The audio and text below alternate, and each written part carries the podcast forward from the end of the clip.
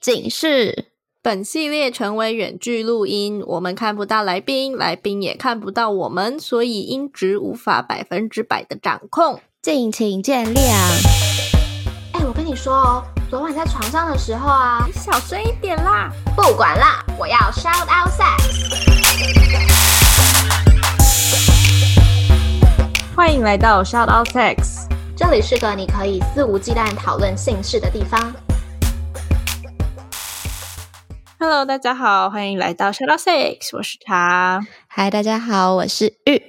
嗯，我今天以一个很有气质的声音来开场，是因为我们今天的来宾是一个很有气质的人。哎，是哎，是哎，我我原本没有，就是我没有想说可以用气质二字来形容今天的来宾，但对你讲了之后，我觉得很有气质。就呃，我我之前在我们的 IG 账号分享过说，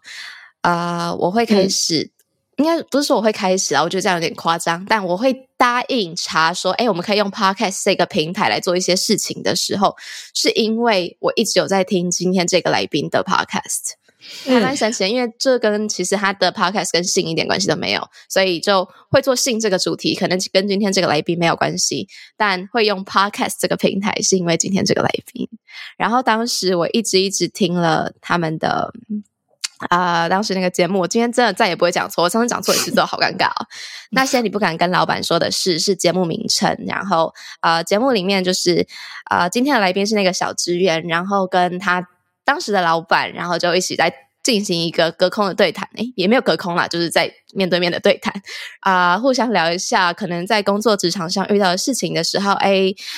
职员跟老板各自是怎么想的？那个时候听那个节目，对当时的我的而言还蛮有帮助的，因为当时就自己刚出社会，然后刚开始工作，所以有很多跟这个社会的碰撞，好像是因为那个节目，所以得到一些。抒发与缓解。那这个节目现在应该已经没有了。然后 Cady，哎，我们今天来宾 Cady，他后来还有另外一个节目，现在正在进行中的，叫做《世代登出》。如果大家有兴趣的话，也可以上网搜寻一下。世代就是 generation 那个世代，登出就是 log out 的登出，所以就叫世代登出。然后等一下可以让 Cady 介绍更多。欢迎今天的来宾 Cady。Hello，大家好，我是 Cady。哇！你们这个开场让我觉得哇，这倍感荣幸的感觉，因为 对我，我觉得天啊，我竟然是曾经是就是玉的那个，就是类似听起来有点像是。一个动机的感觉，对对对，然后我真的完全没有想到我自己会成为这样子的角色，因为就像刚刚玉讲的，我那时候是个小职员，然后是录一个跟职场有关的节目，叫那些你不敢跟老板说的事，所以我就是跟我的老板一起录，然后我们会讨论很多职场的话题，所以那时候其实我是就是很乳臭未干，然后也不觉得自己在这个 podcast 的市场界有任何影响力，就觉得自己是一个就是很很不重要的角色，其实。对对对，那其实现在现在我们。节目改名字叫《世代登出》，是我离职后，就是因为我觉得我被我的节目启蒙，发现，哎，我好像有更想做的事情。因为我们节目就是一直在聊工作啊，然后你人为什么要工作，然后工作带给我们的意义这类的问题，然后我自己就觉得，哎，我也开始去思考，然后就离职之后继续录 Podcast，然后去追求我想做的事情。那现在我们节目就是来聊哲学、人生思辨，就不限于职场，就是人人生中遇到的问题，我们都会在节目上面聊。嗯嗯嗯，对啊，很开心今天可以来 shout out sex。好啊，那在讨论今天的主题之前，想要先请 Cady 简短的自我介绍一下，因为怕有些听众也不熟悉你是谁。嗯，好，那各位 shout out sex 的听众朋友，大家好，我是 Cady，然后我现在是二十五岁。然后呢，我的我是女生，我的自我认同是女生。然后呃，我的性向，我觉得我是偏异性恋。但是其实我在高中跟大学都有经历过一个解锁的过程，就是我高中有曾经对一个女生有，就是我觉得不一样的情感，但那时候我并没有觉得那是爱情。但是到大学的时候，我遇到了一个女生，就真的是女生，然后我就发现我对她的情感就不像我喜欢男生一样，但也不像我对一般女生朋友一样。然后我就知道那个 something，我就知道那个就绝对不是，我还没有办法定义。但我就在大学的时候发现，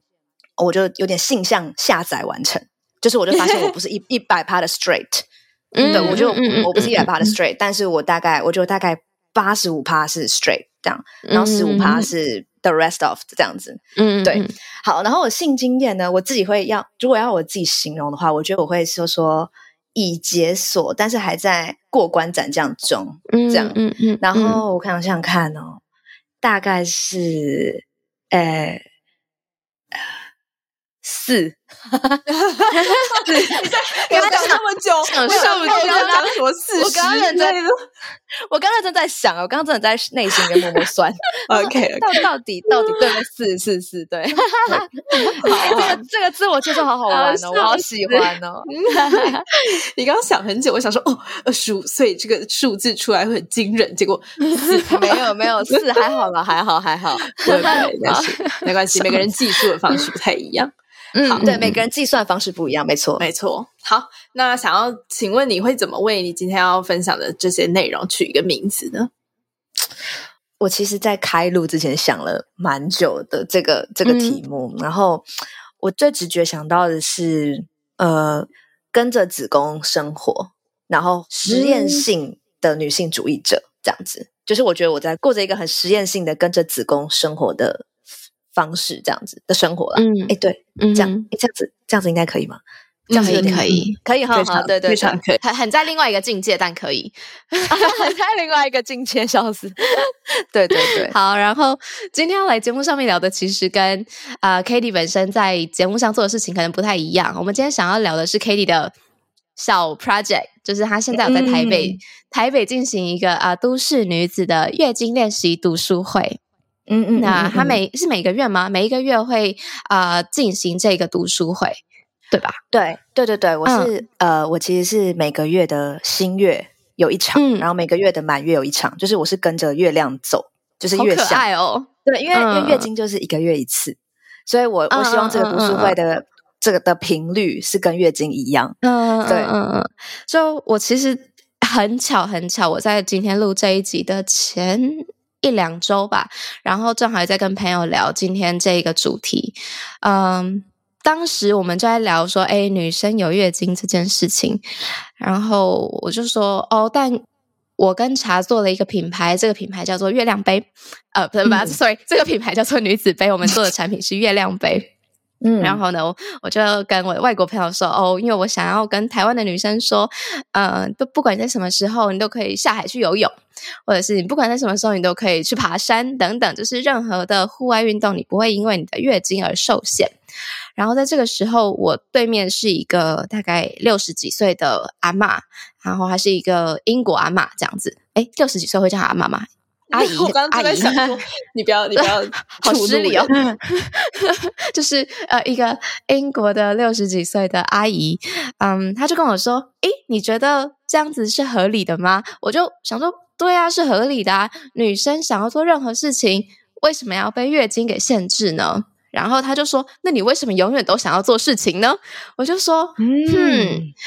对，好像也有一点道理，嗯、但我还是没有很认同他讲的话。当下我就说没有啊，就是我不觉得我们跟男生的生活应该有不一样啊。男生随时都可以去游泳，为什么我不可以这样子？嗯，然后、嗯、我我其实我本身没有很爱游泳，我就是用了游泳这个例子。然后啊、呃，英国阿姨就说：“可是不是啊？为什么我们一定要照着男生的生活方式走呢？女生不可以有自己的生活方式吗？就男生的生活方式就是。”比较对或比较自由的吗？这样子，当下我就开始想说，哎、嗯，好像是哎，好像他讲的有道理。然后啊、呃，阿姨就跟我说，哦，她觉得我应该要把我想要提倡的事情变成说，假设今天我在生理期的时候，我在月经来的时候，想要做点其他事情的时候，使用月亮杯的话，我是有选择的。但不一定要去追求说我在月经来的时候要高产能，我在月经来的时候也要很有自由，我在月经来的时候也要跑去游泳、跑去爬山，就任何时候有一点点休息，好像其实也不是不好的这样子。对，然后这就是今天我们这整集要聊的东西，是 Cady 要跟我们分享第二个生理时钟这样子。嗯。嗯我觉得这个开头故事实在是太赞了。我刚刚在那个荧幕前面点头如捣蒜。我觉得那个 那个阿姨，就是那个你说的那个英国阿姨，嗯、她完全可以来当我的大使诶，就是我的 推广大使。我觉得她好棒哦，真的，就是因为其实我以前也是一个很就是很追求产能、追求效率的一个女生，嗯、对，然后。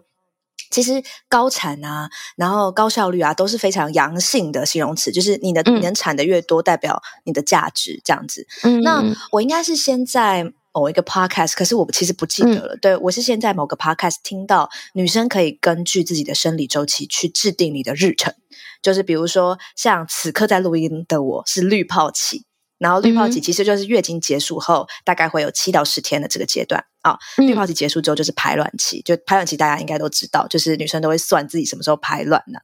然后排卵期结束是黄体期，然后黄体期结束就是月经期，所以女生其实是生理周期是四个阶段在循环这样子。然后我那时候就有看到这样子的知识，我就上网打中文说，哎，女生生理周期制定，然后我就发现。哎，没有什么相关的太详细的资讯，然后我就回去看那个 podcast，说他是在一本书叫《In the Flow》里面找到的，我就去买原文书来看，因为我就真的还蛮好奇的。嗯、然后我看完之后就大开眼界，我就发现天呐，它颠覆我的价值观，完完全全颠覆我的价值观。嗯、就是我们对于时间这个概念呢、啊，基本上就是二十四小时制。其实时间其实算是工业革命后被引进来的一个东西，它是人为创造的。对，在以前古代的时候，大家就只知道，哎，太阳升起来是早上，然后呃，太阳下降了就是晚上，就不太会有说呃晚上八点啊、呃，晚上九点这样子的概念。所以其实时间是人创造出来的。嗯、那我在那本书就发现啊，就是其实二十四小时这个这个数字啊，就跟男生的睾固酮的循环是一样的。嗯、所以对男生来说，他们过的这样的生活是非常非常顺利的，因为每天早上起床是他们搞固同的制、嗯、制高点。所以很多那种 CEO 嘛，嗯、他们都是那种什么成型人。我每次都会看那种成型人，嗯、他都可以五点就起床，然后就回 email，、嗯、然后阅读，然后顺便去健身，然后结束之后大概才八点，然后就可以开会或是写写作什么的。嗯、然后我以前也尝试想要做这件事，我就发现有时候我可以，有时候我不行。可是为什么我会这么不稳、嗯、不稳定？我还怪我自己不稳定哈。然后后来我就发现说，哦，原来在这个就是这个世界，现在这个时间是跟睾固酮相同的。嗯哼，但是女生其实不是，女生的生理周期是二十八天到三十五天循环一次，而且每个人甚至不一定。对，那它其实是比较复杂的，但男生是比较正常的，对，就正常就正常二十四小时，二十四小时，二十四小时这样。但女生可能像、嗯、像我有时候可能二十八天，有时候我是三十天，跟着我的状态是浮动的。嗯哼，那我就发现说，哦，原来对男生来说，就是他们可以。呃，早上就比较有活力，然后下午晚上就是会比较、嗯、比较想要放松，然后或是社交的这个日程可以这样安排，是因为他们的身体支持他们这么做。但是女生的身体啊，就有点像女生的一天被拉长成一个月，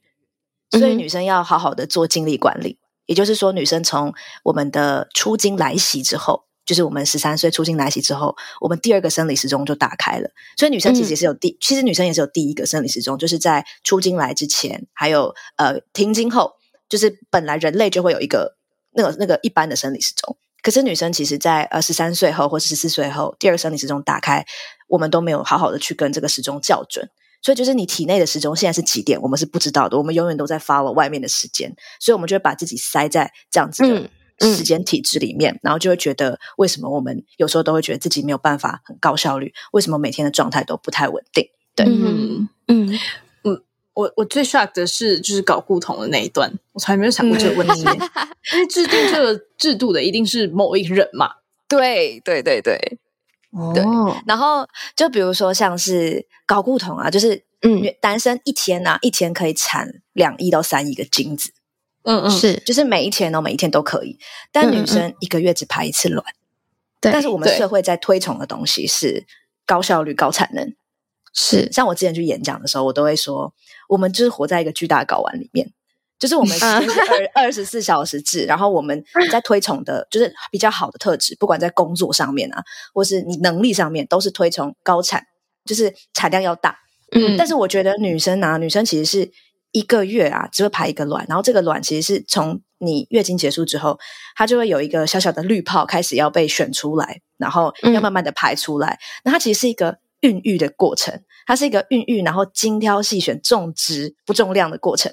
但这样子的特质啊，嗯、比较阴性的特质却没有在这个社会上被那么的包容跟接受，就是会觉得你太慢了，然后你这样子不行，你要高产、高产、高产。但是，嗯，我们这样子是。一次排一颗卵，但我们的质量是非常非常高的这件事情，却我们却很少去珍惜我们呃这样子的特质。然后这就是我很想要去告诉很多女生的，嗯、因为我自己其实是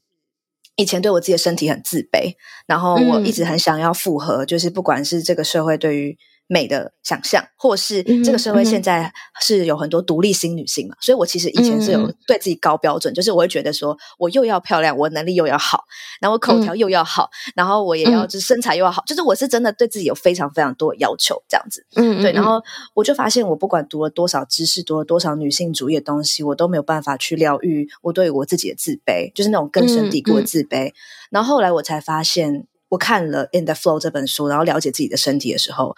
发现自己的身体是用什么样的方式在支持自己的时候，哎、嗯，我突然觉得我我我没有那么自卑了。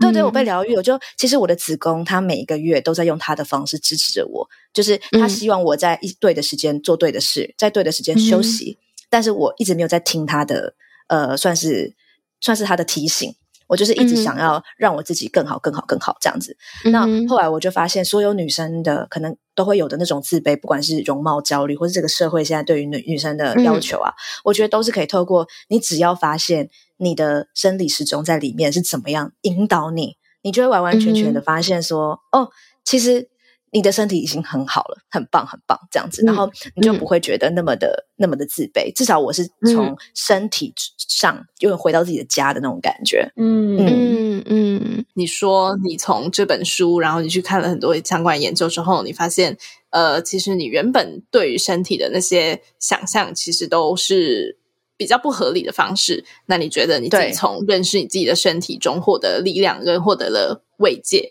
那对，你觉得？就是我们其实也很常在讲说，哎，我们就是要认识自己啊，认识自己的身体。但是具体到底我们怎么如何从认识自己的身体中获得力量？你觉得呢？我觉得我一开始是先重新认识，就是女生的这个生物课，就是我们每个月到底是怎么排卵的，这样。然后我就突然发现这件事其实本身是蛮感人的，就是我们的月经流出来的血啊，它其实是呃我们的子宫内膜。那我们为什么会有子宫内膜呢？因为我们身体就是女生的身体，它预设你每个月都有可能会怀孕。她说她每个月都会排一个卵，然后这个卵就到了到了输卵管之后，她就会觉得你可能会受孕嘛，就她会觉得可能会有你会你会有精子结合，所以她就会在你的身体里面开始就在你子宫里面开始铺床。嗯哼。但是当她发现，当你的身体发现，哎，这个月没有宝宝，她就会把那个床单换掉，然后流出经血。这件事情它，它我们子宫周而复始的在做，它其实是一个自动还原的能力，女生内建自动还原的能力，嗯、自动洗净的能力，就好像你终身订阅了一个清洁服务，你的身体有个地方，它永远都会在每个月的循环里面回到它最干净，就是最就是换新床单，每个月都帮你换新床单这样子。嗯哼，然后这个是女生独有的，这样男生也有他独有的生理机制，但是女生独有的生理机制却。是我在阅读生物课，就是非常硬的科学里面发现的。因为我这个人的眼光比较感性，所以我在读一些很硬的东西的时候，都会不小心有点很感性的，就是看待这些东西，然后突然就会获得一种、嗯嗯嗯、天哪，就是我的子宫超体贴的。就是应该说，如果说他每个月可以这样帮我洗干净，那其实如果我拥有这个能力的话，是不是代表不管这个世界怎么对待我，不管我发生什么事情，我永远都可以还原啊，我永远都可以回到最初的。但我怎么会？嗯不知道自己有这样子的能力，为什么我会觉得我自己就是一个受伤的人？嗯、我自己就是一个不好的人？我怎么没有看到？就是我的子宫一直在帮我换床单，然后帮我洗干净，换床单帮我洗干净。然后我觉得光是知道这件事的时候，嗯、就突然觉得我多了一个朋友。嗯，他就一直在我的身体里面重复帮我做这件事情。嗯、然后我就突然就觉得，嗯、哦，我好像都没有好好的谢谢你。这样子，然后就突然有一种被拍拍背的感觉，嗯、然后其实就是我的子宫在我的，嗯，我突然看见了它，这样，对，这是我自己被疗愈的方式，嗯。嗯。嗯，哎、欸，我我刚刚有一个地方有共感、嗯、，sorry，我刚刚有一个地方有共感，嗯、就是长大之后啊，尤其最近啦，可能开始做节目之后，回去看以前生物课学过的那些东西，子宫内膜啊，子宫内膜剥落啊，然后、嗯、呃，月经怎么来的啊，月经周期啊，滤泡期啊，有的没的，就是其实说实话，以前在生物课都学过，然后、嗯、当时就真的就把它记下来，因为要考生物课嘛，要不然你好像也没有特别因为。学了这些东西而更认识自己，至少对我而言。但这几个月因为要做节目，然后因为做产品的关系，所以重新去接收这些知识，我觉得那个方向啊，就是那个感受差很多诶、欸，跟当时。就当时只是硬被接受资讯，嗯、就是硬是要输入进来，但现在是我真的很很更认识自己了，很像是刚刚 Kelly 讲的，也很像是女子杯在传达的，就你更认识自己的身体，由内而外的认识的时候，你会更爱你自己，然后这个爱是很强大的。嗯嗯，其实我觉得就是像我刚刚一开始有讲说，我们我们就活在一个睾丸里面嘛，因为我们追求的、嗯、就是那个这个社会鼓励的啦，嗯、这个社会鼓励的东西都是比较阳性特质，然后比较跟睾丸蛮像的。像我觉得我没有否定，就是多产这件事哦，高产高效率这件事没有不好，这些都是很中性的。嗯、但它是这个世界上比较，就你如果是这样子的人，你会比较容易被看见。嗯、所以我之前去做分享的时候，我就说，那既然就是我们。现在活在一个睾丸里面，那我们就要认识怎么活得像个子宫，对，嗯、所以我就是很很希望可以让每个女生知道说，哎，活得像个子宫其实是怎么样的，你就会知道说，哦，现在这些被鼓励的特质只是睾丸特质，但我也有子宫特质，然后子宫特质也可以在这个世界上使用，嗯，然后我想分享，嗯、就那时候我整理了四呃四点，四点我觉得活得像个子宫是怎么样的方式，然后第一个是我觉得活得像个子宫是。一个可以为生命创造空间的生活，就是因为像我觉得女生一出生啊，我们身体就有一个地方是用来孕育生命的，嗯，但我我现在在看待这个地方，我从来不觉得说它只是只能孕育宝宝的生命，我觉得它就是一个创造生命的空间。嗯、那不管里面是不是宝宝，其实我们天生都是可以为自己的生活创造空间的人，就是我觉得女生是有为生命创造空间的魔法的。这是一个非常、嗯、非常大的魔法，这样子。嗯、然后就是，我觉得为生命创造空间这件事情啊，其实是一个很有余裕的余裕的事情。就比如说，像我们平常去看房子啊，嗯、我们通常都会觉得，哎、嗯，三房两厅可能已经很完整了。然后你通常会会觉得说，哎，三房就是，哎，我我要住，然后我室友两个人要住，然后可能两个卫浴，我们都会觉得基本设备这样子很充足。但通常有些人呢、啊，就是如果很有钱的人或很有余裕的人，他可能在看房子的时候，他就会觉得说：“哦，这些主卧房我要住，然后这个房间可能给我朋友住，然后另外一个房间啊、呃，我要拿来创作，或是这是我的创作房，或是这是我的书房。嗯”就他如果特别拿一个空间做拿来做，你知道生产力的事情，或是做创造力的事情，代表说这个人是很有余裕的。这样子，嗯，那我们女生的身体就有一个地方，就有一个空间，就在你的肚子这里，它就是你天生就有了，嗯、就是所以其实我们是很有余裕的，然后但是我们却过得好像没有办法在我们的生活里面感到那种余裕，但其实我们的原始设定是有余裕的，这、嗯、是我觉得活得像个子宫，呃，第一点这样子。那第二点就是我刚刚提到的自动洗净的功能，嗯、就是你要知道你永远都可以还原你自己，因为。你不用多漂亮，你不用多有成就，你不用是谁，你的子宫就每个月在帮你自动还原跟自动洗净，然后这件事情只有女生有，嗯、女生独有。对，然后第三个我觉得就是我们是低产，但是我们却是耐心孕育的，就很像有一些餐厅，他们可能一天就只产一百个猪排盖饭好了，你就是卖完就没了，卖完就没了。然后他们就是会排队，嗯、会大排长龙嘛。很多人会特别就是大老远的，就只是来吃这个猪排盖饭。就算一天只有一百个，他还是会很努力想要吃到。就是相比于可能像素食啊，嗯、素食就是每一天可以大量生产，但也很好吃。但只是我觉得我们就是像。子宫就是低产，然后耐心孕育，我们东西是品质很好的。嗯、然后你要知道说，虽然我们没有那么快，有时候你没有办法那么快，可是你的东西绝对是好的。然后最后一个，我觉得我们的特质是等待且优雅的，就是。呃，是精子进来找我们，不是我们出去接他们嘛？对不对？就是那个卵子不会出去，然后到那个洞口说：“哎、嗯，进来，进来，欢迎进来。”就通常是是精子来过来找我们，对不对？然后，所以其实这件事就是我们是等待，然后是优雅的，就呼应我刚刚第一个讲的，就是我们其实是本质上是很有余裕的，就是你生来就是这样，你不用有那些附加价值，就是你是多漂亮、多成功、多优秀，你本来就是这样，而你的身体一直在这样子支持着你，这样子，这是我。也一直都会在读书会跟大家分享的，就是边学这些硬知识，就是呃，像我刚刚讲的滤泡期啊、排卵期啊，这些是真的比较生物的知识之外，我也会分享我自己对于这些生物知识的启发，就这种比较感性的东西。那、嗯、我就觉得，像我每次在做这些整理的时候，我都觉得天哪，我真的就是超爱我的身体的，就是他真的对我好好，那我都没有发现这样子。嗯嗯。其实我还蛮好奇的，因为你刚刚讲的这些都还蛮正向，嗯、就是你对于你的身体、对于子宫、对于月经这些，你都是抱持一个很正向的看法。但是我觉得，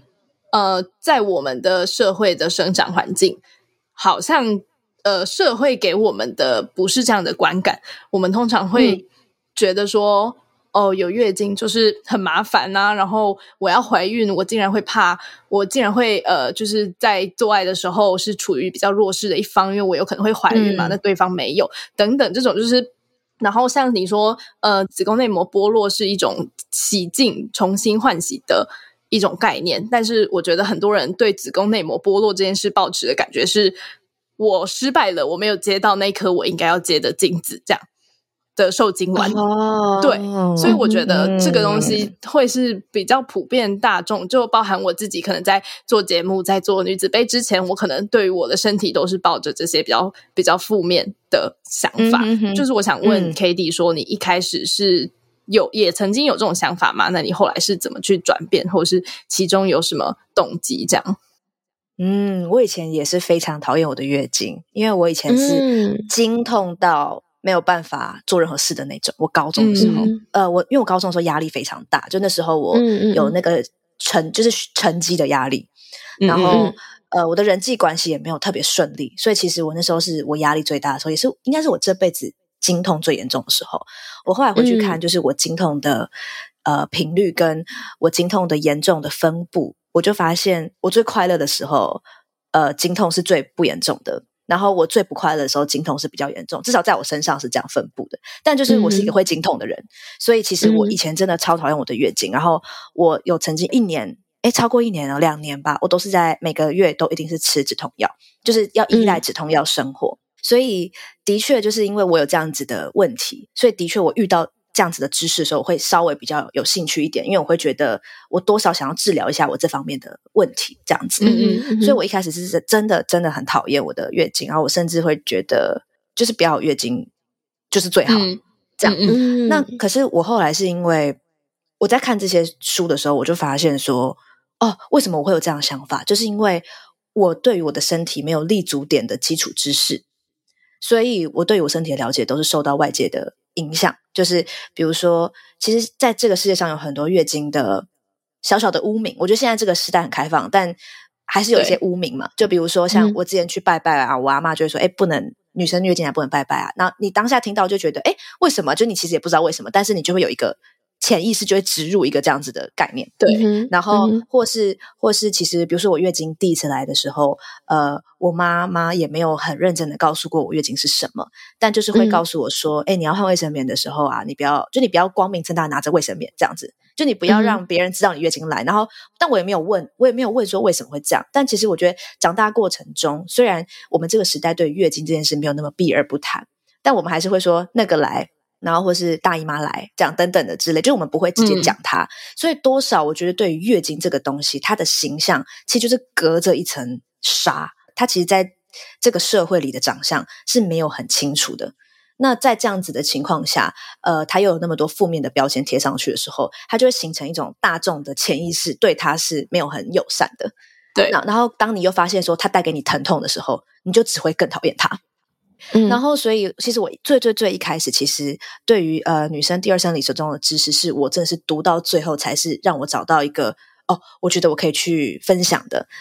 嗯，是我最后才读到，但其实我最一开始是我先去读到，就是有很多呃原住民，然后或是一些古老的部落文化，有很多月经的仪式。我是先看到这个，然后突然发现说，哇，其实，在都市以外的地方，就是有很多部落，他们是母系社会，然后他们每一个月都会让女生去一个地方叫月经小屋，就比如说我记得哈萨克，然后跟呃南美洲的一些原住民族。他们就会让女生在月经来的时候去感受天气，嗯、就是他们觉得女生可以不受伤而流血这件事情，让他们很敬畏，嗯、很敬畏，嗯、就他们觉得这是一个很厉害的事情，对，所以他们就很相信女生在呃月经来的时候是很就是很神圣的，所以在过去、嗯、女生月经来的时候是让他们冥想休息，然后感受她跟大地连接的一个时刻，然后等月女生月经结束之后啊，就是所有部落的人都会等待这些女生回来，告诉他们。部落下一步该怎么走？嗯，他们甚至说过说，如果没有月经小屋，就我们的文化就不存在，就是因为他们一直依靠着女生，就是呃每个月来告诉他们下一步该怎么走这件事情来主导部落的方向。那其实这些原始部落都是在、嗯、呃资本主义或者说工业化还没开始之前，就在以前是泛灵文化，就他们相信天，相信地，嗯、就是那个时代还、嗯、还是很敬畏，比如说敬畏森林啊，然后敬畏太阳，然后敬畏土地的那种，就是他们相信万物皆有灵的那个时代，他们是、嗯、也是非常非常尊敬女生的月经的，然后甚至就是觉得女女生的月经是非常神圣的，然后他们是一个他们没办法理解的能量。然后我就发现这些仪式啊，来、嗯、来到了都市，或是至少我从来没有听过这些故事。如果我从小，嗯、就算这是神话故事好了，如果从小妈妈就跟我讲这些神话故事，那我第一次月经来的时候，我会怎么看？其实我会完完全全的重新看待我的身体。嗯、对对对、嗯、对，然后再加上。这是我一开始先发现哦，原来有一个有一些地方竟然是这么尊敬月经的。然后我在读到生物的知识之后，才发现很多经痛跟经前症候群的问题，都是因为没有跟我们的生理周期校准，我们没有活在第二个时钟里，所以才会有这样的问题。所以我就自己拿我自己的身体实验，嗯、好，我就试试看，如果我就真的跟着周期生活，然后试着过着一种倾听身体的生活，那我还会不会经痛？我就自己这样实验，嗯、然后结果就是我的经痛真的是好非常非常非常非常多。嗯，对。然后我也想要分享一个比较神秘一点，就比较一点点小怪力乱神，但是是真的真真实发生在我身上的事情。就是有一次我月经来的时候，呃，因为我我开始过着跟周期生活的生活的话，我其实，在月经来的时候会尽量不安排事情，因为其实月经来就是像我刚刚讲的是要休息的，嗯、就是它是算是女生身体里的冬天，对，女生身体的冬天是要休息的这样子。嗯、但那时候我就刚刚好没有办法，就是有一个开会是就是。那个刚好排不开，所以我就必须去开会。然后那天刚好是我月经的第一天，然后我就开始觉得有一点点痛，嗯、然后我就觉得说，嗯、那现在这样这个疼痛度，我好像没有办法去开会。然后我就直接跟我的子宫说：“嗯、好。”我知道你现在有话想跟我说，就是我知道你想告诉我说，我这个月其实有很多，比如说乌烟瘴气需要去清洗，所以你现在用疼痛的方式告诉我，哦，我这个月的房间很乱，然后你在帮我换床单的时候，你有点不开心，类似像这样。然后，但是，但是你可不可以等，就是我开完会的时候，你再痛，或是说你可不可以等我开完会的时候再跟我说？然后我就跟他说，我答应你，我已经听到，我已经听到你要跟我说的，但是我现在下午就是三点到六点这个时间，我真的没有办法，就是没有办法痛。嗯，然后我就真的，我是真的就这样跟他讲话，我就觉得我自己，我讲完之后，我发现我我在干嘛，我就觉得很好笑。但你知道吗？十分钟后他就不痛了，就真的不痛了。然后我第一次突然有一种，他是可以沟通的这样子，嗯哼，而且是他是真正的不痛。然后我自己也觉得有点小小生气。然后后来我就百试不腻，我就每一次就是假设真的有类似的事情，然后。我就会跟他说：“好，我听到了，就是你你你告诉我说，我这个月有一些情绪要处理，我等一下会花时间来好好想想，就是我这个月发生什么事情，哪些事情我应该要处理，我答应你。然后只要他听到我的 promise，、嗯、他就真的不会那么痛。哦、所以其实，这其实我非常非常久没有吃止痛药了，因为现我现在的那种月经来的那种闷痛感，都完全不会让我想要吃止痛药。就是我会知道说，嗯、哦，月经来了，我可以感觉到我在流血，但我真的不不会那么痛了。”嗯。嗯，对，这就是一个我的这个我跟月经和解的故事，我觉得，嗯嗯，酷哦。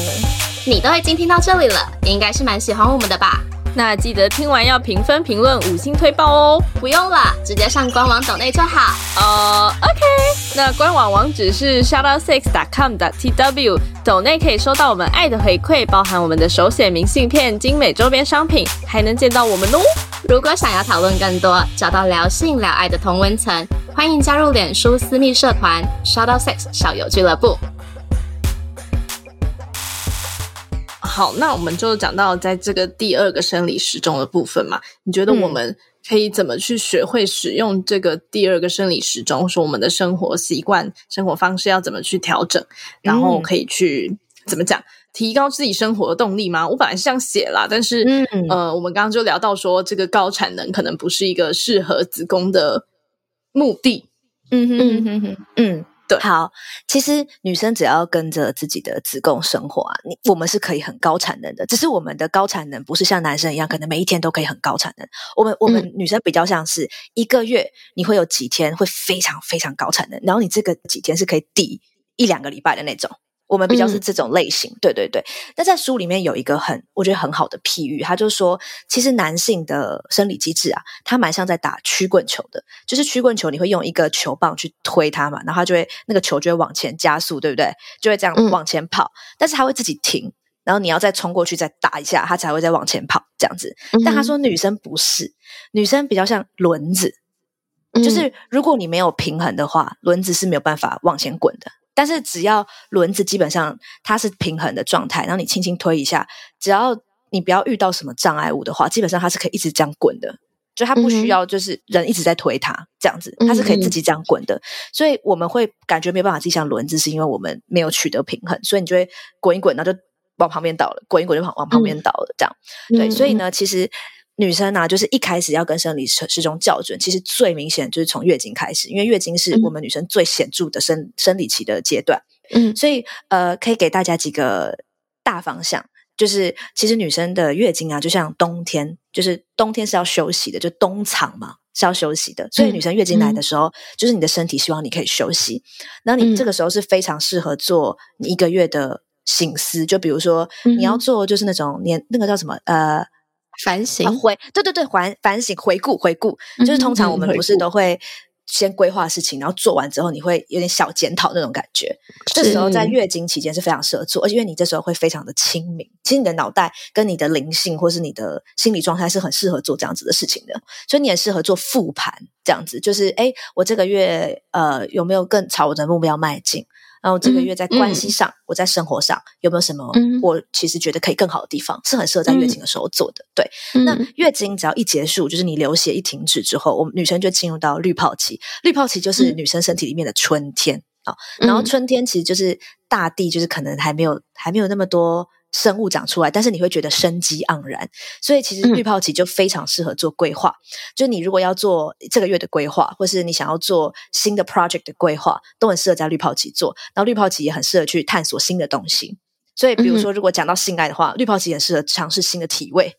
嗯，对，现在尝试适合新的新的体位。然后，或是比如说，你一直很想去一个地方，但你没有时间去。你在滤泡期的时候，你的身体会很支持你去做这件事情，而你去做的话，你会突然觉得哇，超开心这样子。对，嗯、然后滤泡期大概在女生的周期里面大概是七到十天，但不一定，有些人可能会十一天，但大概七到十一左右。嗯，那滤泡期结束之后就是排卵期，那排卵期相信就大部分女生会比较了解，因为我们都会想要算自己的排卵啊，然后来避开一些做爱的时间啊之类的。对，嗯、但排卵期啊，其实是女生身体里面的夏天。它就是非常适合你去，嗯、你知道乘风破浪，然后上山下海，然后你这个时候你大熬夜啊，嗯、或是你就是连续两三天喝酒啊，你的身体都可以帮你代谢掉那个疲惫感，而且你会突然觉得你有源源不绝的能量，嗯、因为夏天就是怎么样热情洋溢嘛，你就是要去做很开朗的事情啊，嗯、就是做很多这样子的事情。所以夏如果说滤泡期是呃计划的话，夏天的排卵期就是去执行。你这时候就可以去分享，比如说，哎，我有做这，我有这个想这个计划想做，然后我跟你分享，嗯、你的身体会很支持你去做这样子的分享，然后也是你最适合社交的时候。就如果说假设有很多比较内向的人，那你真的觉得说，哎，社交让你很累，你就把酒局或是那种你必须去应酬的局排在排卵期。对对对，嗯、但基本上是。假设是你可以排的，就假设你跟朋友约时间，其实你你们可以互相调整时间嘛。对，你可以排到排卵期的话，就排在排卵期，你的身体会很支持你去做这件事情。然后其实排卵期也很适合不停的发呃，比如说现实动态，或是发文，这样就是那个 那个状态是很是是会很好的。这样，对对对，其实很多事情都可以 link 到就是生理周期，对对对。然后排卵期大概。呃，因为我们排卵只会排一颗卵，但是排卵期大概其实大概是四天左右，三到四，三到五天，三到五天，对，每个人其实不一样。嗯、然后我觉得这个可以，你可以慢慢去感觉，就是我自己会觉得说，女生的这个阶段跟阶段之间，它可以有点模糊，没关系。就比如说你现在不太确定你是排卵还是滤泡，你就可以感觉自己是春夏交界。所以春夏交界的时候，你可以做春夏交界可以做的事情，你还是可以规划，你还是可以执行，就是不用一分的那么。那么清楚，嗯嗯，对，嗯嗯嗯。那排卵期一结束呢，就是黄体期。黄体期是也很长，大概十天左右。它是我们女生身体里面的秋天。然后呢，它适合做收尾。就如果说你有什么专案，然后还没有收尾，很适合在黄体期做，因为黄体期超级适合深度工作。你这时候深度工作力会很好，而且比如说这时候很适合记账，就是你要做一些行政类的事情。然后会比较需要你有耐心啊，要花心思的事情，就很适合在黄体期做。然后或者是比如说衣柜的换季，嗯、也很适合在黄体期做，或者是房间的大扫除，也很适合在黄体期做。对，嗯、然后最后就是来到月经，就是冬天。所以其实我们的身体就是春生夏长秋收冬藏。然后会在一个月内完成。那我们如果可以自己自我安排，就是以我们自己的时间来说，就是下班后的时间。如果你可以把，比如说运动的时间，呃，比较激烈的运动的时间安排在排卵期或滤泡期，那你的身体也会很，就是会去支持你做这件事情。然后，比如说你要把一些社交局啊，然后像我刚刚讲的，就是一些你平常想要规划，或是你想要大扫除啊，这些你平常自己可以安排时间。对对对，你就这样去分的时候，去把它分平均分配在你的一个月里的时候，你真的会有感觉到一个不一样的感受，就是那个东西不会那么快发生，因为我们活在二十四小时的时间里太久了。你突然要学习一个新的时间，就像学习一个新的语言一样，你一开始只会一点点一点点嘛，就像我们学新的语言，一开始只会可能 Hi，How are you？然后你可能还没有办法讲太难的词，可是你会慢慢的去学习这个语言，然后知道这个语言的逻辑。那你就会慢慢的越讲越顺。我觉得跟着生理时钟生活，第二个生理时钟生活也是这样的感觉。我也是自己练习了很多年很多年，我才有慢慢发现，哎，真的哎，这真的有不一样。只是我一开始会没有感觉得到。嗯，哎、嗯，那那你你你怎么感觉？就我我觉得很多人听到这边可能会想要跟你一样，然后想要尝试这样子的新生活。嗯，但要怎么？听啊，就听听哪里？怎么听到这个体体内荷尔蒙的指引？要怎么听到它？好，就是最一开始，我们一定会需要一些科学的帮助，就是比如说，像我相信应该很多女生都会有自己的月记月经的 App，你们应该有在用，对不对？有吗？你们有在用吗？记月经的记月经的，哎，有吗？我我吃避孕药，所以没有。哦，你吃你你吃避孕药的原因是？啊，是做呃，一方面是因为这样很很固定，就是我的经期很固定，然后另外一方面就避孕，嗯，嗯。哦，了解，好，嗯、所以如果吃避孕药的话，你的是一样的，所以说其实是更准的，就是哦，你的月经周期是很准的，是是非常准的，对，所以我可以很明显的。感受到自己什么时候、哦、呃开始焦虑，哦，真的、哦，基本上就知道哦，我可能后天要开始焦虑了，这是我可以直接知道的，哇。所以其实你等等于是说，像你就不需要算，你就知道，对对对，你现在是什么期，你就知道你现在是什么期。然后我也可能也不需要去感受，所以我刚刚就在听你讲的时候，我就想说，但对啊，在没有科学的帮助下的时候，要怎么去感受它，怎么聆听它？嗯，OK OK。那呃，我自己的方式是这样，因为我自己就是以前我还没有学这些知识的时候，我自己本来就 App 了，就是我可以记月经来的那一天，就是流血的第一天跟流血结束的那一天。然后，所以月经期应该大家都没有问题，就是大家一定都知道自己月经，反正就是你流血的时候就是月经期。那只要你的流血一结束，你的滤泡期就开始了。嗯，所以呢，通常我会先算，就是月经一结束的七天，我就是都我都会写滤泡、滤泡、滤泡、滤泡、滤泡、滤泡这样。嗯，对，你就先用这样子的方式算，然后到第七天的时候，我就开始去。第八哎，第八、第九，我会写绿泡排卵，绿泡排卵，然后十、十一、十二，我就排卵、排卵、排卵，这样。我先这样子排，然后我去感受我那三天或那四天有没有真的觉得，哎，我的能量比较好。但如果我就真的没有感觉，嗯、也没有关系。但你你就知道说，你现在其实是春夏春夏，你就大概知道你现在是春夏春夏这样子。嗯，然后呢，接下来就会呃，其实这样就会过两个礼拜了，就是七天，然后十天，其实就将近。一个月就大概过两周了，那接下来就是黄体期，其实也是在七到十天，嗯、所以我会在月经结束的七天嘛，嗯、头七天我会写滤泡，然后八九我会写滤泡排卵，滤泡排卵，然后十、十一、十二，呃，十三我会写排卵，哎，排卵排卵排卵，然后四、嗯、呃第十四后我就会写黄体，然后我会写七十天，我写十天，嗯，十天黄体，然后这时候我就一直写黄体黄体黄体，直到我月经来。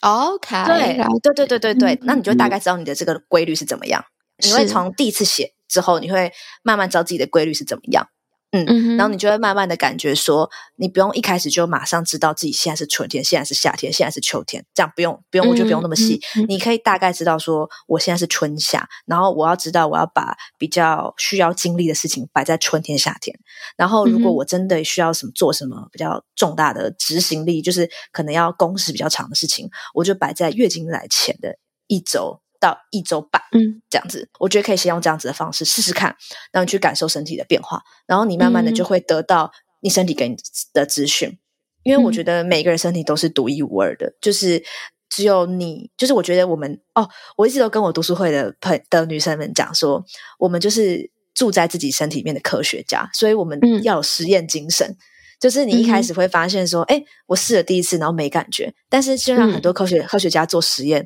他可能要做好失败好几次，他可能才会有一些实验结果。但他一定会有一些记录，然后他一定会一定会有结果的。对，所以我觉得就是一开始没有不用气馁，就是你可以先一个大方向的去感受。嗯、然后，如果你真的有什么样的感觉，说不定你第一次的感受就是，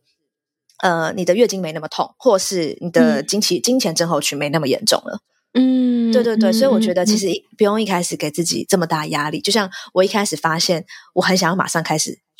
马上开始活用第二生理时钟的时候，我就发现我又落入了那个高产高效率的那个陷阱。对，就是对对对对，对，我就会不给自己的身体时间，我又想要马上就得到结果，但是其实不应该是这样，就是慢慢来。就像呃，我现在就是可能二十几岁，我其实还有很多时间可以慢慢认识他。对，所以我就发现说，哦，那不然就慢慢来。就如果我第一次试没有结果，嗯、我还有下个月啊，这样。对对对，嗯，我我我觉得这就是我嗯刚刚很想要问这一题的原因，因为我相信很多人听到刚刚那边、嗯、就会想要开始执行，然后会用很硬的方式开始执行。嗯，那这样子就会有点像刚刚 Katie 讲的吧？你又掉入了另外一个陷阱里面，因为你要要。极度高产的去做一个新生活，对对对对对，嗯，但这个这个真的是很容易发生，因为我觉得我们已经就是习惯我们要高效率、嗯、要高产，我觉得这这个没有错，就是应该说这个社会的氛围是比较是这样子，所以我们会习惯这样。嗯、但是我觉得我们可以给自己的身体多一点时间，就慢慢来，然后有实验精神，你一定会有一定会有结果的。嗯嗯哼，好啦，毕竟 Shout Out Sex 还是一个性爱节目，嗯，所以啊。还是想要问问看，你说，哎，在可能这些月经跟月经有关系的荷尔蒙啊，会怎么样的去影响我们的性爱，或者是在性爱的周期上可以有做哪些改变，会更贴合我们的荷尔蒙这样子？哎，我我有帮大家整理，因为就是我那本，因为那本书就是 In the Flow 里面啊，然后它有翻译成中文版，叫做嗯，找回你的生理时钟。对，对，对，它就有一个章节在讲女生的性。就是女生的、uh -huh. 女生要怎么跟着自己的周期，然后安排性生活。那我就帮大家就是小整理。Uh -huh. 但如果你们真的很有兴趣的话，可以去看书啦，因为书会讲蛮细的。Uh -huh. 对对对，我现在只能给大家大方向。Uh. 好，那第一个就是滤泡期，就是女生的春天嘛。其实滤泡期就是是女生身体最干涩的时候，是就是相对来讲最干涩的时候。所以其实这个时间就是需要比较多 前戏，就前戏要比其他时期更久，uh. 然后。呃，必要时刻也要使用润滑液。如果很多女生就是可能这个时候进去，她会痛的话，就可能那种是你的滤泡期，就是你相对比较没那么湿润。嗯、那第二个是滤泡期很适合创造新的体验，所以啊，就是如果说就是可以去，比如说玩一些角色扮演啊，然后说哎，先去一个新的地方，然后就是呃，营造一个新的情调，然后做做不同的体位，是滤泡期很适合做的事情。嗯，然后排卵期的话是女生最湿润的时候，所以其实排卵期的话，基本上就是做爱应该会蛮顺利的，照理来讲会蛮顺利的。然后对，呃，书里面也有讲说，就是因为书里面它是把性爱跟约会，就是感情关系，嗯、它是一起讨论的，它是一起写的。嗯、对，然后他说排卵期的时候就是非常适合，就是就是非常适合大量的性爱，你的身体会很支持你大量的性爱。嗯、然后除此之外，你们很适合去讨论，就是呃，你们对于这段感情。共同的期望，如果是真固定伴侣，嗯，如果是固定伴侣的话，就你们很适合就是一起讨论说，哎，嗯，比如说假设你们有打算一起要呃住在同一个地方，或是要一起养一只狗之类的，嗯，那你们就可以一起讨论关于期望这件事情。嗯，嗯，那如果是单身的朋友，就很适合在排卵期展开你的第一次约会。嗯，就排卵期超适合约会这样子。嗯嗯嗯，然后黄黄体期的前半段会。还是湿的，所以黄体期的前半段是还蛮适合，就跟排卵期一样，是就是可以有很自由的性爱这样子。但黄体期的后半段会比较干，嗯，所以这时候你就是要知道说，现在你会变变得比较干，所以你要可能要呃再多润滑或者前期要再多一点。嗯，然后黄体期他有讲说，黄体期是非常适合提分手的的时候。他说黄体期，嗯，他说黄体期你提分手的，就是如果说你在滤泡期、排卵期啊，就是有点想分手，或是有些感觉还不要那么快决定。黄体期的时候，你如果有一个很想分手的。状态，它是你的身体会支持你去很很有条理，或是理性感性兼具的去做这个决定哦。这个、嗯、我觉得这个很酷，我觉得他连分手都写到，我觉得超酷。然后他说这个时候 这个时候很适合做每个月伴侣的情绪健康检查，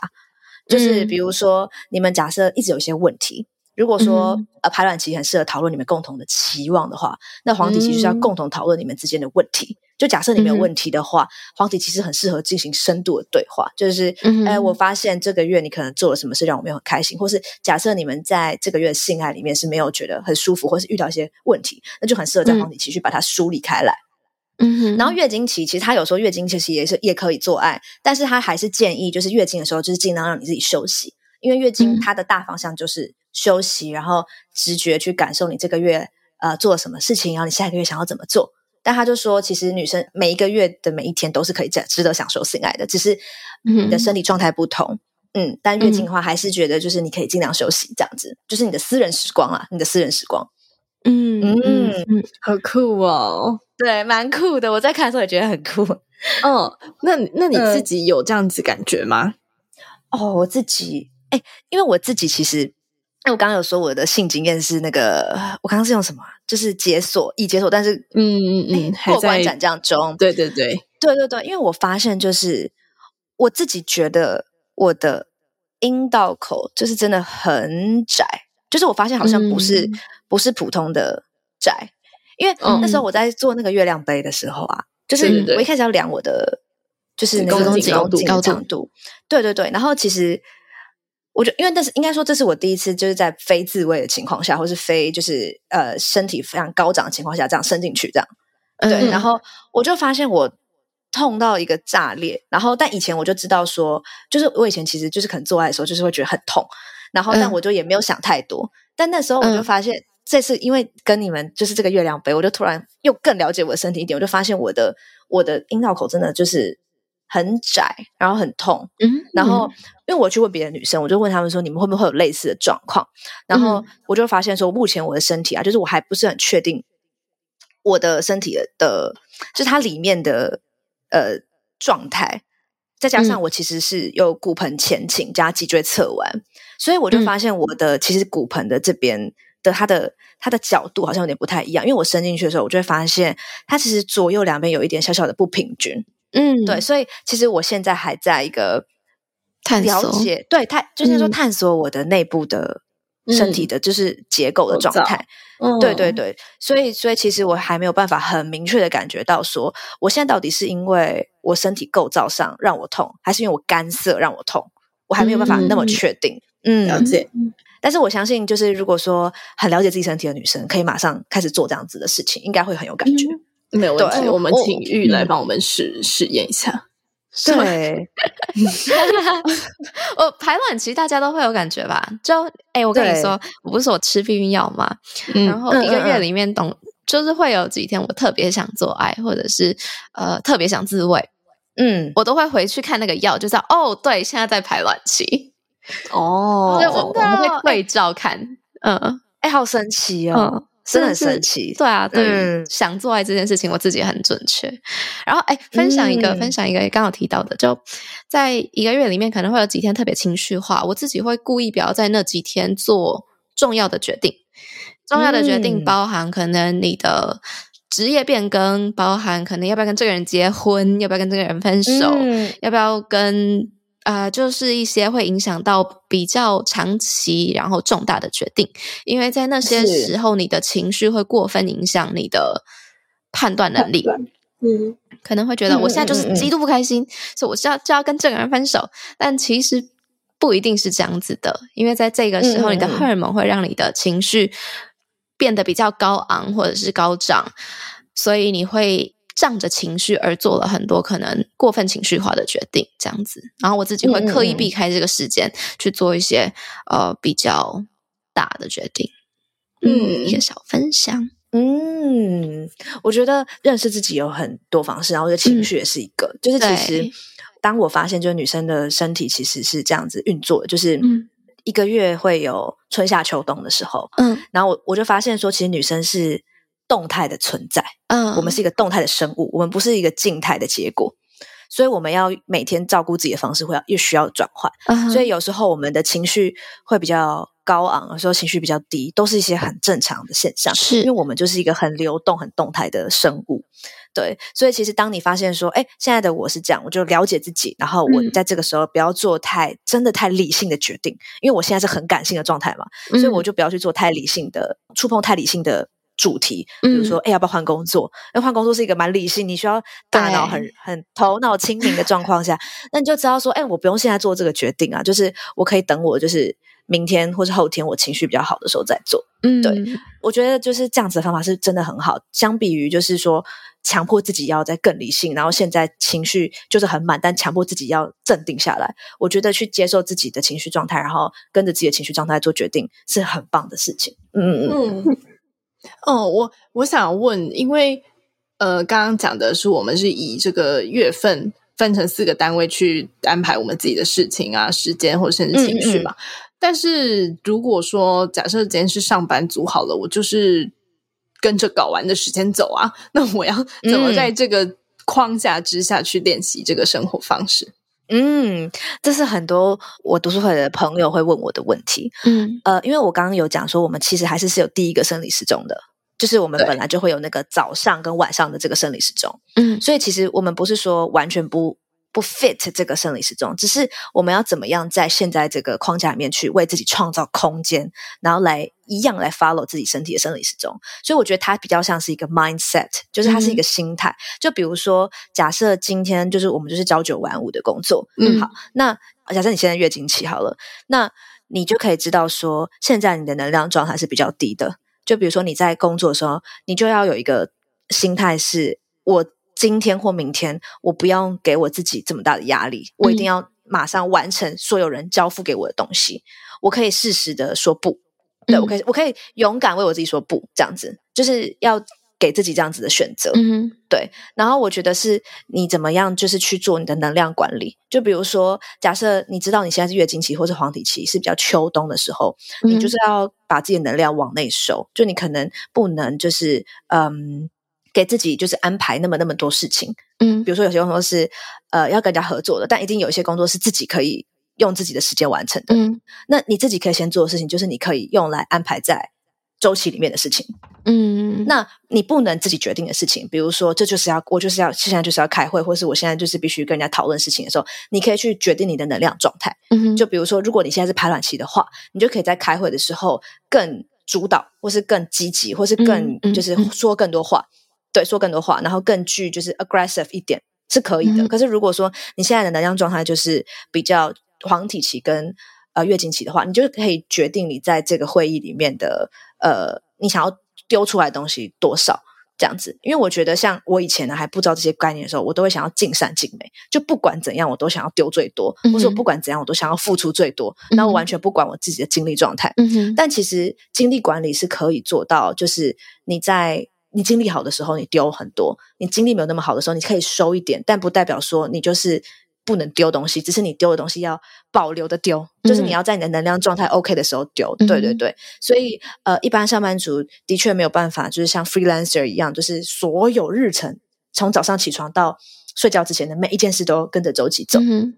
但是你一定可以在你现在的工作里面，你自己可以安排事情，你可以分配在不同的周期里面。然后你不能安排的事情，就做能量管理跟精力管理。嗯，这是我给我给现在就是读书会的的朋友，就是我就教他们这样做，然后他们也会跟我分享，他们觉得哎，好像真的有一点小小的用这样子。嗯，然后但但有时候可能真的不行，然后他们也会知道说，哎，不会怪自己。至少他们不会怪自己说，呃，我就是不好，我就是呃，总是就是没效率。你会会知道说，因为我现在身体本来就没有那么支持我在现在这个阶段做这么多事，所以我现在没有做那么好，我比较不会责怪自己。嗯哼嗯嗯，很好的建议耶。嗯，OK，好。在节目的尾声，我们会邀请来宾向主持人提问一个和主题相关的问题。嗯，这边 Cady 有什么想要问我们的吗？好，我想问你们是，其实我蛮好奇的，就是你们听完之后，你们会想要就是开始做，就是开始跟着生理时钟生活吗？嗯、就你们听完之后的啊，我知道了，你们听完之后的感觉，感觉，嗯，我听完之后确实有一点对不起我自己的身体，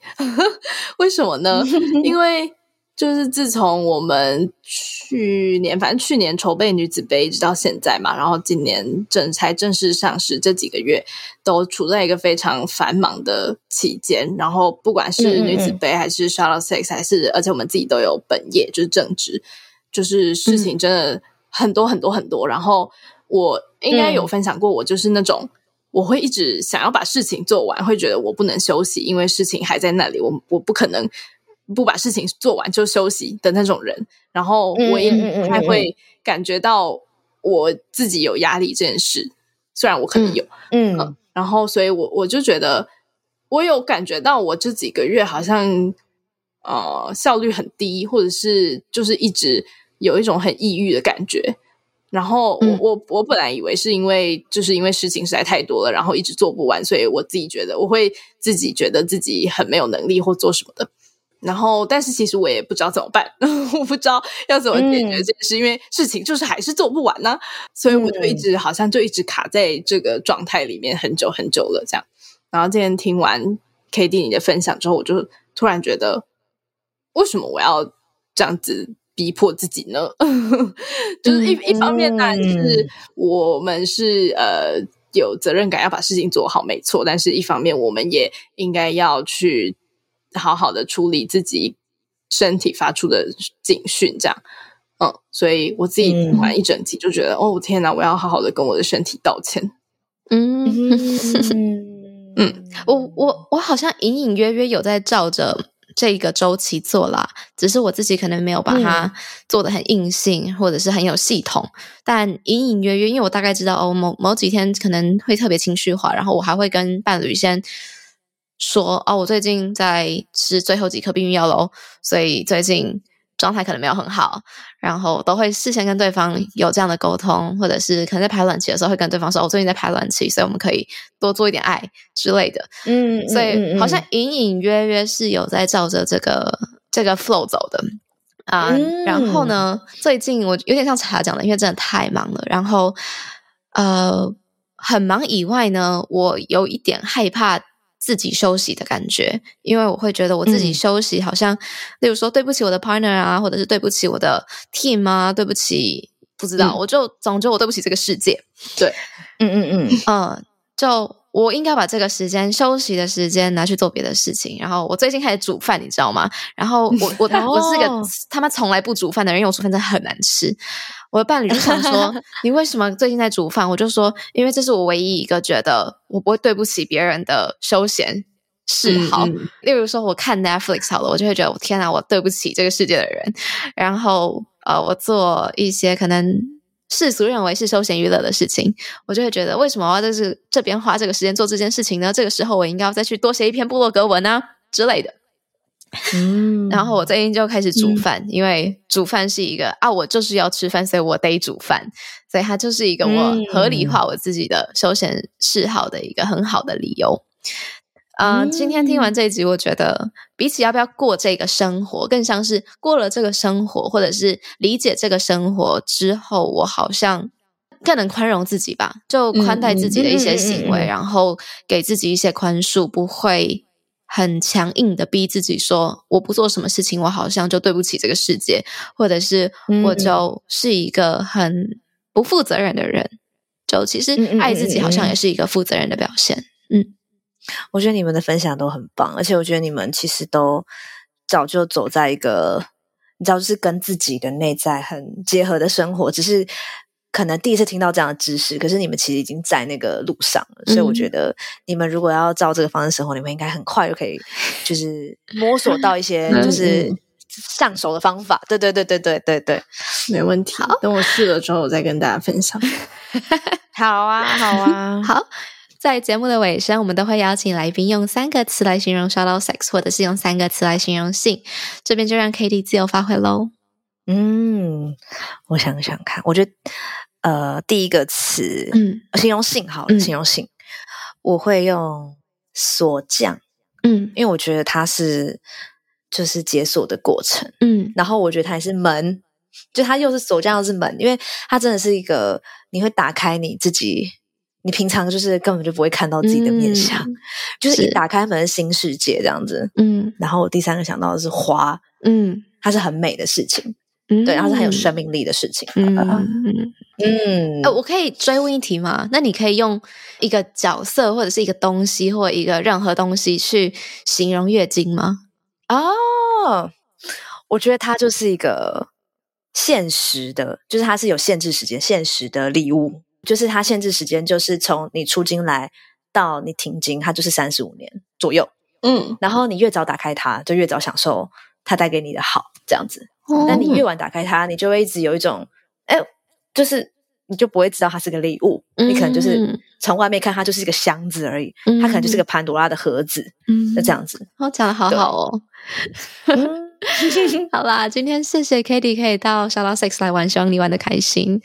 我我今天学到很多哎、欸，而且我觉得你好圈粉哦，是一个很感性跟理性都很兼具的角色。哇，真的吗？嗯，开心哦。用很感性的方式去描述一些很理性的事情，是应该是很多、嗯、呃很多人向往的女性角色吧。然后啊、呃，再重新讲一下今天这一集，就我们今天一直在聊第二个生理时钟，但同时也想要跟可能。不一定贴合这样子是呃这个生活方式的女性说，就这也没有关系，就只是提供了另外一种生活方式，然后另外一种看待自己身体的方式。如果你今天在原本的生活过得很好，那就继续过原本的生活，好像也没有关系。但不妨尝试一下新生活，这样子。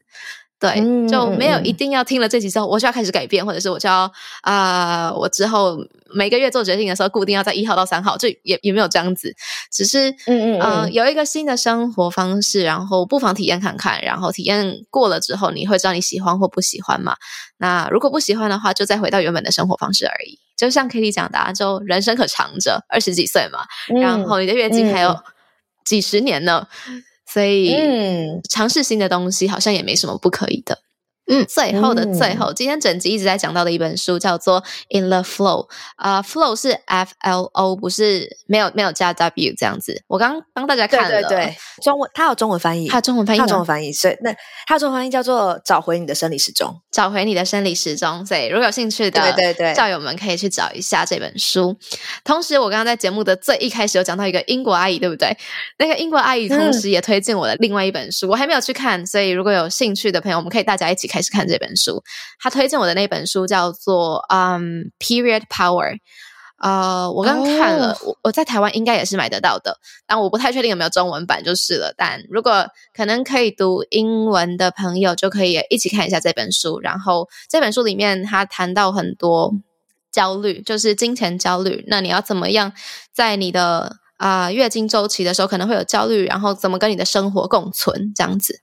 就嗯，你有焦虑是正常的，你有一些情绪反应是正常的。你在有月经的时候，你的荷尔蒙会影响到你很多的生活习惯或者是呃情绪反应。那你要怎么样去跟这些东西共存？这本书主要在聊这样子的东西。有兴趣的朋友也可以去找来看一下。好诶、欸，我好想看哦。Period Period Power，我现在马上来查。OK，好，那我们今天非常感谢 Cady 的分享，以及英国阿姨的分享。然后希望大家都有从今天的节目里面找到一点，不管是什么，不管你是生理男性、生理女性，都可以或许找到一点对你现在的生活的反思，这样子。嗯，好，那我们今天就到这里结束喽，谢谢 Cady。谢谢你，谢谢你们，OK，好开心哦。嗯，下周见啦，大家拜拜，拜拜。